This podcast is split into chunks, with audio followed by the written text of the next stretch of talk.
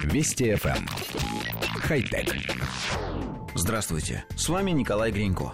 Шведская компания Ericsson разработала оригинальное решение, которое позволит смартфону самостоятельно защищаться от кражи, оценивая окружающую ситуацию. Разработчики запатентовали систему, позволяющую мониторить окружающую обстановку.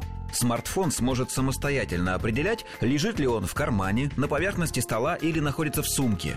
Анализ делается на основе данных гироскопов, датчика освещенности и микрофона. При захвате смартфона рукой устройство предпринимает попытку определить, принадлежит ли рука владельцу или это рука постороннего человека. Для этого, например, можно использовать биометрические данные и сравнивать сердечный ритм хозяина с пульсом человека, берущего смартфон в руки. При идентификации чужого человека корпус смартфона начинает вибрировать на ультразвуковых частотах. Удержать телефон в таких условиях будет сложно, особенно если воришка осторожно вытягивает гаджет из кармана владельца, взявшись за край корпуса.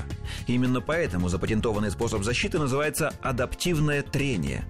Пока технология от Ericsson не готова к массовому внедрению в устройство. Когда это произойдет и насколько она увеличит стоимость конечного продукта, не сообщается. Коллектив редакции нашей программы считает затею как минимум странной. Во-первых, телефону предлагается самостоятельно определять момент кражи, оценивая способ, которым его достают из кармана или сумки. Если движение уверенное, все в порядке. Если осторожное, значит это злоумышленник.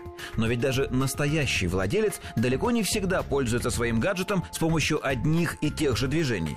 Если вы попытаетесь осторожно достать собственный телефон из кармана, например, в театре, чтобы незаметно выключить звук, система решит, что это кража. А если вор вытащит гаджет из вашей сумки уверенно и быстро, датчики не сработают.